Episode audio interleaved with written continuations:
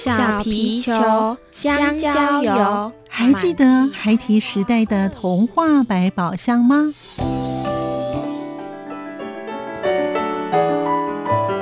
我是桂文雅，世界是一本美丽的书。我是曹俊彦，从小就喜欢画画。我的人生我是王淑芬。当全世界都在下雨，泥泞不堪，全世界。我是王家珍，持续不断，好好的写。我是林世仁，创作儿童文学，让我找到自己生命中的阳光，可以探寻到生命中充满不可思议的兴奋。现在就跟着徐凡，我们一起施展魔法，回到时光隧道里，一起去挖掘笔尖上孩提的奇幻之旅吧。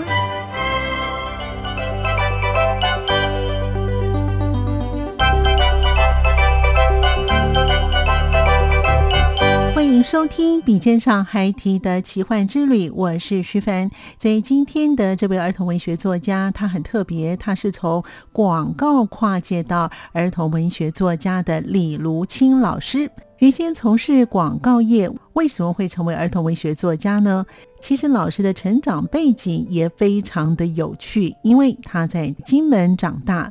他说小时候看到马的奔腾，印象非常的深刻。于是他开始画马，直到长大之后回想，才知道是不想忘记。老师说，他画画是从眼睛开始，尤其是牛的眼睛最美。为什么呢？儿童文学作家李如清老师，他谈话非常的幽默。我们一同进入李如清老师的儿童文学世界，欢迎收听作家私房话。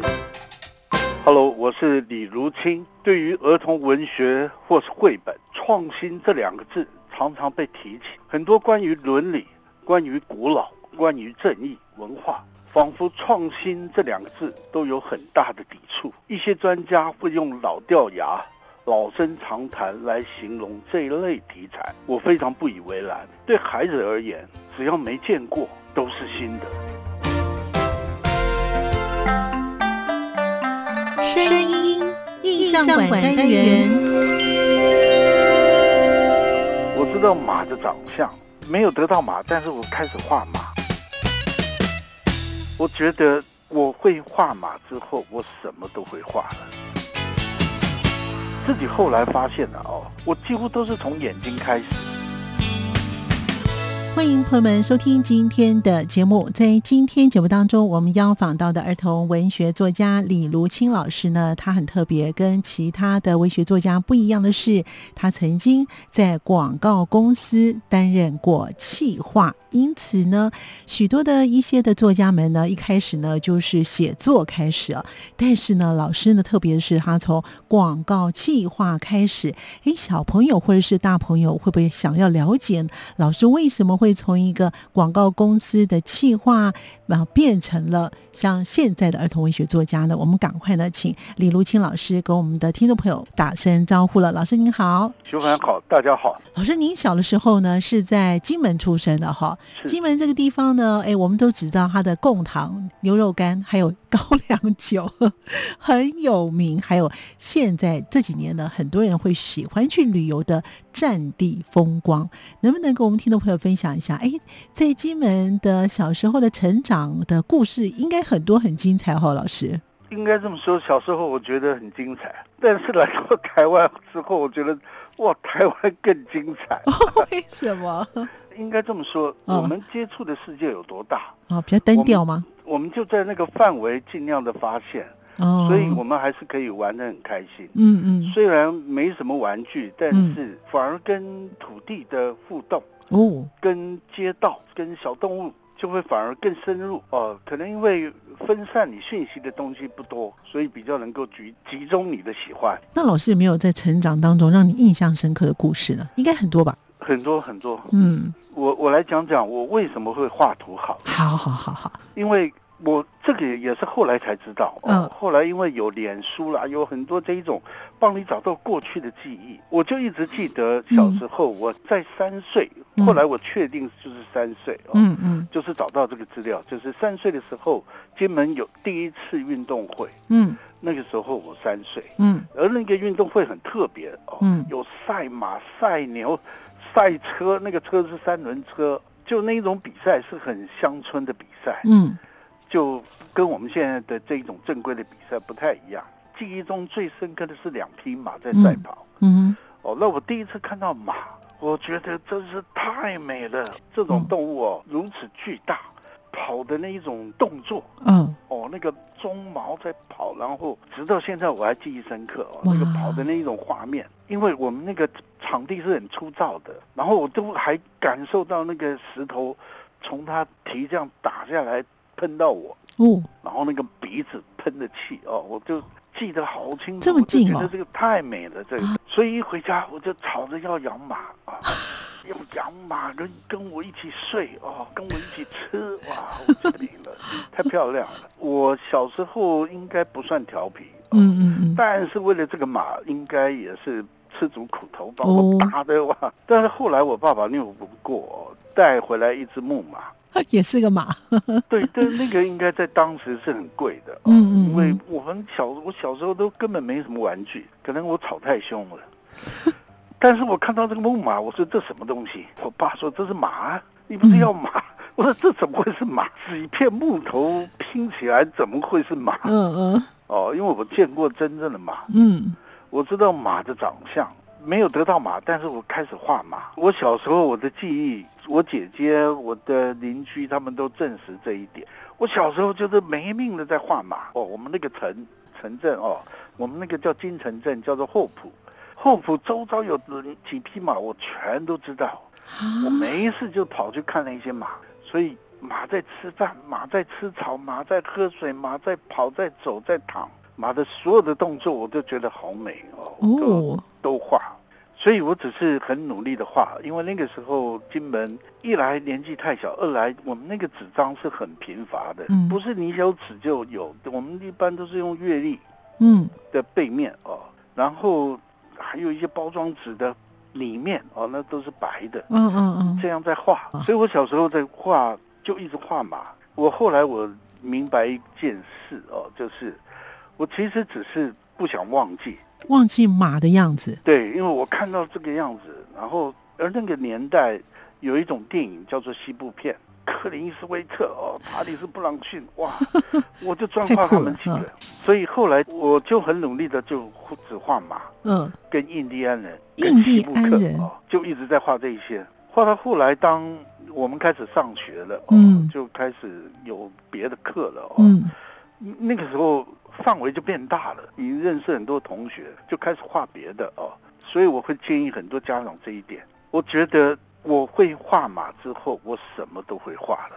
为什么呢？画马那么重要吗？可能是因为画是因为理解一个结构哦。哦你，要画图，其实一开始是叫做观察。对，而画图会是最精密的观察，嗯哼，最高品质的观察，可能就是画图嗯哦。画图可比写作的观察还要更精密。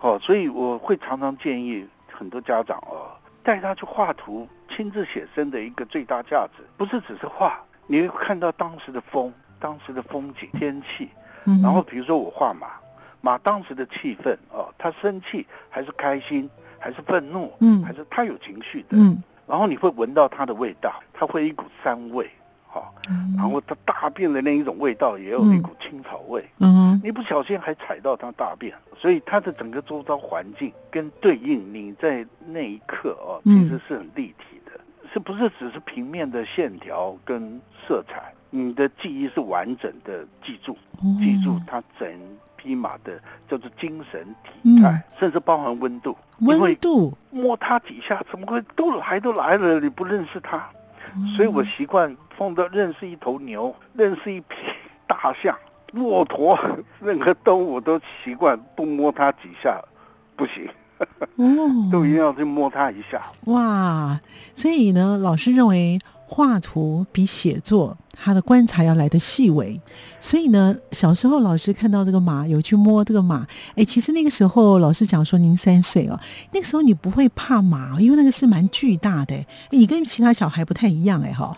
喜欢会克服一切。哦，比如说我怕狗之后，后来我喜欢狗就不怕了。哦，但是因为你太喜欢马，它是巨大没错，但是那一种怕也是会有。可是你知道他会踢你会在哪里，所以你不会跑去那里，所以你一定会在一个安全范围。然后我很小就骑过马了，就是有大人就会觉得你这小孩太奇怪了，嗯嗯，就连着我们家的马哦，就把我抱上去，但是他也不会跑，他只是让你坐在那里哦。所以我在想，对很多人来讲，我摔下来的次数可能比很多人看的次数还要多很多。哦，那你都不害怕摔下来从马摔下来？哎，那个不轻哎。为你会摔下来，肯定他不是站着，一定在走或跑。那在走。运动量不大，你也不太会摔，所以会摔通常都是跑很快哦，所以通常都不会太轻微。所以老师现在会骑马了吗？就喜欢，但我我因为没有正式的去受训训练，嗯嗯嗯，但只是喜欢，而且骑马太贵了。我们来到台湾发现，哇，这骑马好贵啊，所以我。刚入社会，有很多钱都花在骑马上，所以老师现在已经会骑马了。哎，可以这么说了，我是喜欢骑，不是一定要骑到非常好。嗯嗯，所以很享受骑，不是要让自己那一种跳障碍啦，然后有有那个操控性要操控到多好。哦，我倒没有这样，但我很享受一种就是两匹马一起跑，就非常近距离的看马的那个体态、肌肉哦，然后精神。那一种动感，所以老师认为这个马呢，是你小时候呢成长记忆当中最深刻的，而且老师现在画马应该画的很好了。该怎么说？直到现在，我觉得还是啊，嗯，我就是喜欢马，但是因为马的结构体态，它会形成一种模式。可能叫做你的观察模式，以及你的绘图模式，它会形成一种模式。比如说画人、画马、画，我自己后来发现了哦，我几乎都是从眼睛开始，我的第一笔都是从眼睛。老师画马也是从眼睛开始画人、画猫，几乎都是眼睛那一个部位。那所以老师，你要近距离的观察这些动物吗？那一定的，特别是牛的眼睛啊，大概是我所见过最美丽的。牛的眼睛有特别吗？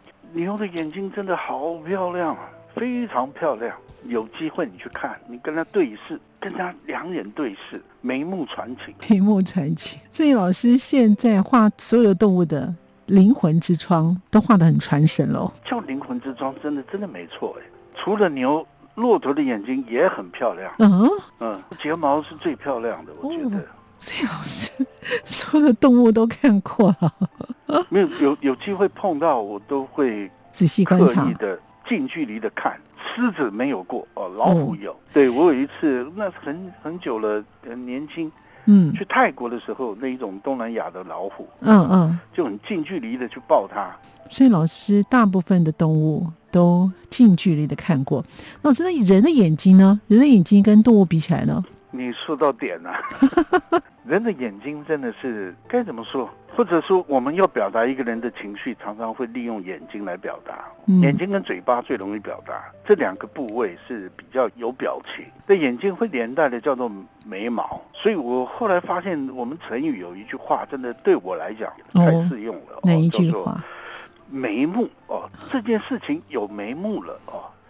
就一件事情的开始，我们会用眉目来来形容，不太会有哎，这是有鼻息的，哎，这是有耳朵了，都是用哎，这是有眉目了。嗯嗯。而我在画图几乎也都是从眉目开始，这是后来跟很多家长孩子的互动，他们会提出一些很奇奇怪怪的问题，这些问题会慢慢帮我梳理哦，梳理我的一一个模式，我我的学习模式是怎样？其实。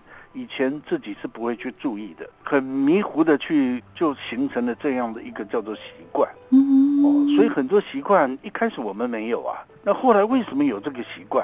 不知道啊，结果是竟然是很多小朋友帮你找出来哦，原来我的习惯是这么来的。有的时候呢，跟小朋友互动，可能会找到你自己当时为什么会特别重视这个，你可能习以为常了，反而这个小朋友帮你给爬梳出来，你才去找到那个点就对了，是吗，老师？对，因为孩子会问的问题千奇百怪，我的老师，我的师傅啊，嗯，我其实很多师傅，但是如果说对我有启迪、有帮助的都是师傅的话，那孩子一堆啊。哇，一般来讲哈，儿童文学作家很少会把小朋友当成是你自己的老师哦，这个点是真的蛮特别的。我常常带孩子去写生，我其实对老师的定义可以很弹性。比如说，我曾经有这么一节课哦，我说今天的老师。是一头牛，因为我有一次去一个学校要演讲哦，但是我经过他们学校的校门，看到两头牛，我觉得那两头牛在他们学校的草皮特别美。我一进去，我说：“哎，老师，我建议今天我带你们的孩子去写生，好不好？”哦，他们觉得太特别了，临时决定哦，嗯，临时改变去外面那个学校外面。写生画了那两头牛，这两头牛在他们学校待那么久了，好几年了，但是他们从来没有那么认真去认识这两头牛，蛮特别哦。老师这个从小自己的经历，然后带一群孩子们。做这些绘画的时候呢，哎，也让这些孩子们从观察当中，是从眼睛去做个绘画哦。老师是艺专毕业之后，您是在一九八七年来台湾念书的啊，从事广告的这个企划工作大概有十多年了。这个作家的类别其实是很多，你可以当文学家，可是老师为什么会选择儿童文学作家呢？跟你小时候喜欢跟小朋友在一起，或是你喜欢做绘画有关系吗？老师，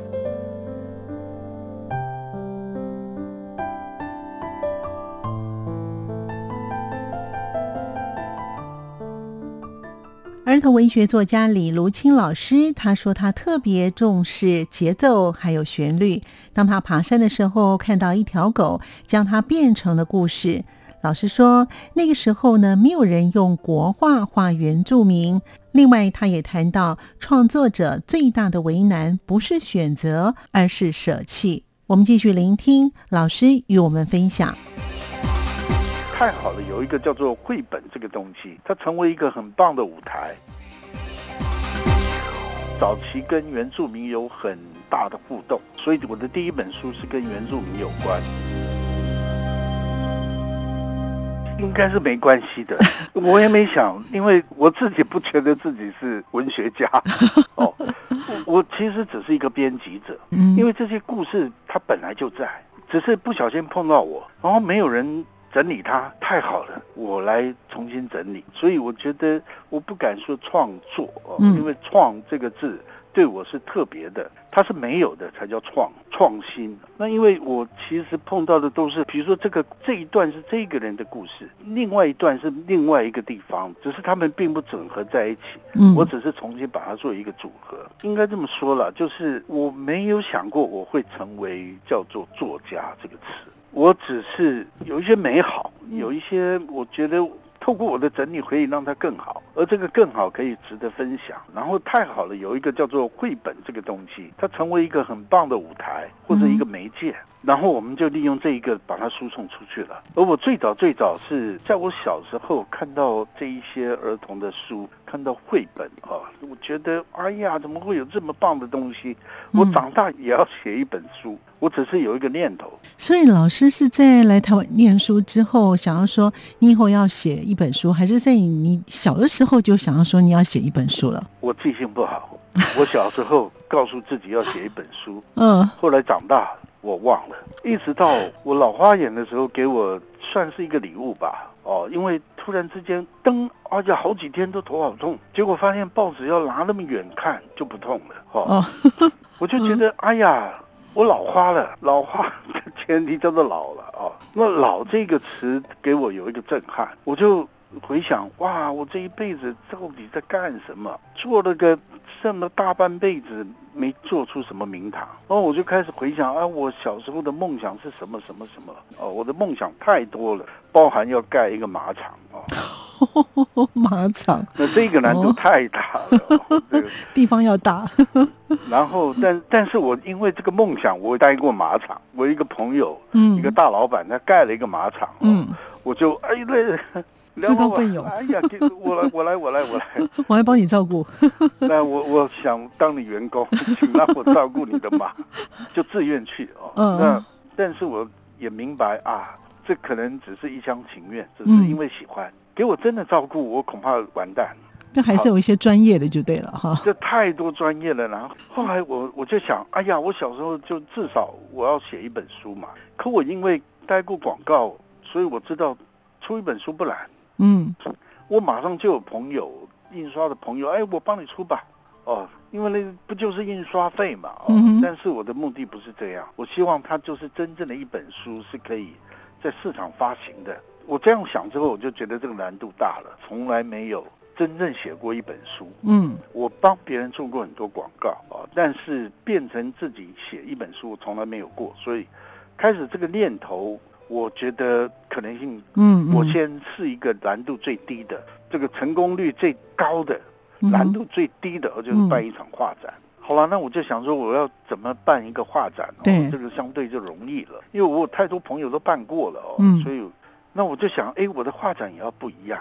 我要让人们去进去，从第一张图看到最后一张图，就看到一个故事。哦，这个画展是有旋律的，嗯我特别重视节奏、旋律这个东阅读的顺序啦。我希望看这个画展，要让他记得住，而不是很多画展我们进去看，你可能记只记得住一张两张，因为太多，因为是这样，所以我就想我的画展是要有主题的。嗯。就为了这个主题，我就我就开始注意我的周遭，哦嗯我就想到我那个时候正好我爬山，然后我早期跟原住民有很大的互动，所以我的第一本书是跟原住民有关，哦，叫做《纳鲁》，就是一个原住民猎云豹的故事。嗯哼然后这个很重，主要的原因是因为有一天我跟我朋友爬山，然后那个爬山我们走到很深山里面，就碰到了一只小狗。嗯哦我就想，因为那个画面我觉得太美了，但那一刻我并没有拿起相机拍。嗯哼哦，就是爬山很累，你知道吧？爬到终点会很累很累，是累得整个人都快瘫了啊、哦！然后嗯那个时候有一只小狗，其实，在深山里面你很难碰到小狗，小狗有狗都会依附在乡村近郊，不太会到深山。哦所以，哎，奇怪，怎么会有这只小狗让我觉得特别？整个，然后因为山很很安静，然后很清凉，一个一条溪流。对哦然后我朋友就用肉干在逗弄它。嗯嗯那那个画面突然在我脑海就定格了。我觉得这个这一个画面太美了，它值得成为一个故事的一个 key card。好、哦就这样。我只想我要如何完整一个嗯 key card，、我要为这一个画面找一个故事。我是因为这样，才为我把我朋友想象成一个勇士，哦。一个原住民勇士，然后在山上他要遇到谁是一只小狗，不行，该换啊，是一只熊。我一开始是熊，嗯。一只小熊，嗯。后来觉得哎云豹更好哦，所以我就用云豹。嗯嗯嗯。所以其实真实的画面是不是一个原住民是我朋友，不是一只云豹，而是一只小狗。我的任务就是重新组合一个很美的画面。难怪老师得了四座的金鼎奖哈，因为呢也得过所谓的最佳图书还有图画插画奖。在零八年的时候呢，老师也得过少年的就是纳鲁，还有一二年的时候文山，二零一五年呢得到就所谓的金鼎奖的儿童跟少年图书奖等等哦。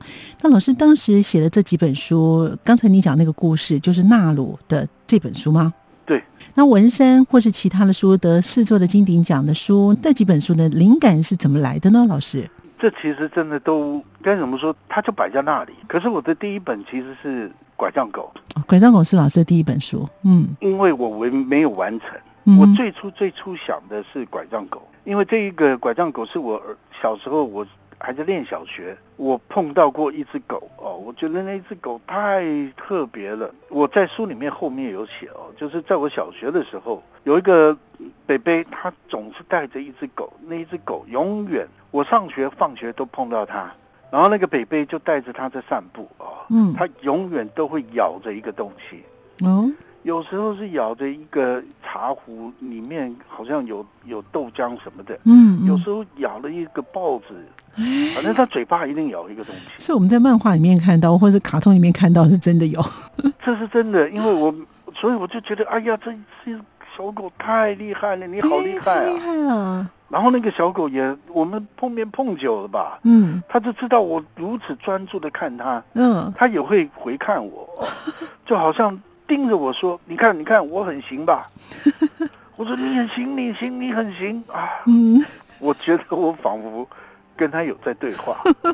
然后我就觉得这个画面有一只狗永远都咬着一个东西的这一个，嗯这个很能干、很精明、很忠诚的这个形象哦，嗯在我小时候就有。然后我最初不是想说啊，我老花眼，我要画一本书吗？对我那个时候就想画那一只狗，哦，所以故事的原型其实跟拐杖狗已经不太一样了。啊，那个时候不是这么跑哦，嗯这范围很小哦，嗯嗯只是在我们永和的跑。刚好我那个时候我的邻居养了一只拉布拉多，所以我最初的原型是一只拉布拉多。后来我觉得我故事编得很不好，很没逻辑，很乱哦，嗯所以我就觉得不好，就这次就停下来。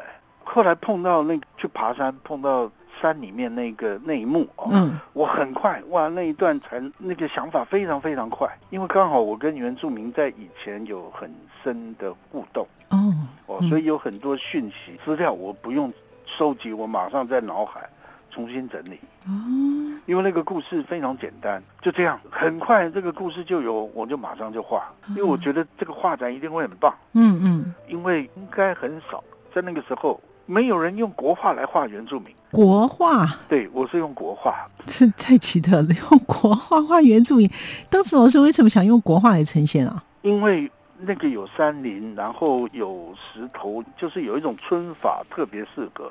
我以前是做广告嘛，嗯。所以很多媒材我熟悉，我我不会局限一定要用什么，嗯。我就这个适合用什么我就用什么，然后就这样哦，就用国画去画的画，而这个题材又是原住民这一种力量，山林，嗯然后消失的原爆哦，嗯嗯这个几个素材应该会让这个画展很有戏哦，就这样。可当我画完之后，我觉得哎，这个故事太棒了啊！嗯，不投稿一下，对不起自己对，不起自己哦，我就投稿。所以我那时候投稿了三家哦，嗯就第二天马上回复，第三天就签约哦。哦我画展都没办哦，就就签书了。哦，所以老师因为这样子关系，就当了儿童文学作家。对，就哎这一本一出来，大家觉得就深获好评吧，嗯哦，就觉得嗯哎你还没有故事，就要找故事啊，哎好啊啊好啊，我就想一下，就就故事他就会来找你啊。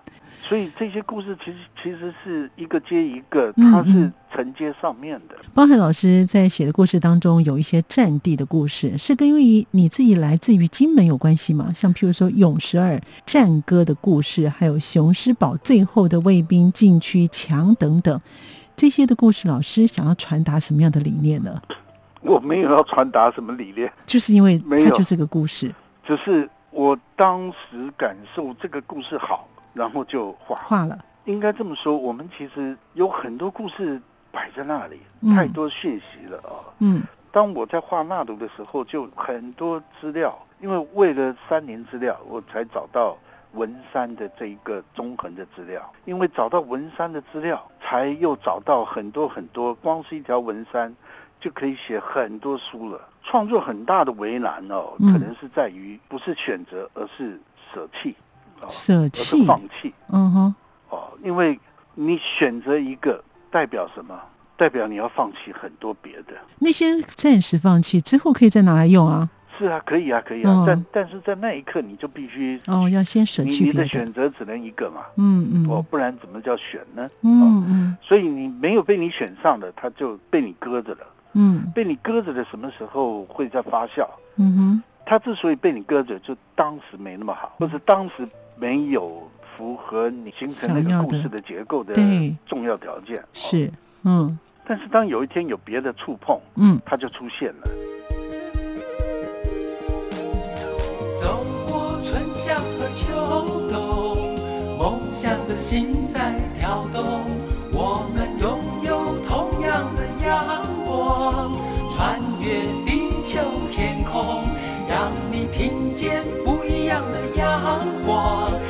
世界的爱转动。今天在节目当中，我们邀访到的是儿童文学作家李如清老师，与我们分享他小的时候的成长过程。老师的作品就如同他的画作一样，非常的多元，也非常的有节奏。因为老师的内容颇多，我们在下礼拜继续聆听儿童文学作家李如清老师的创作故事。感谢您的收听，我们下次见。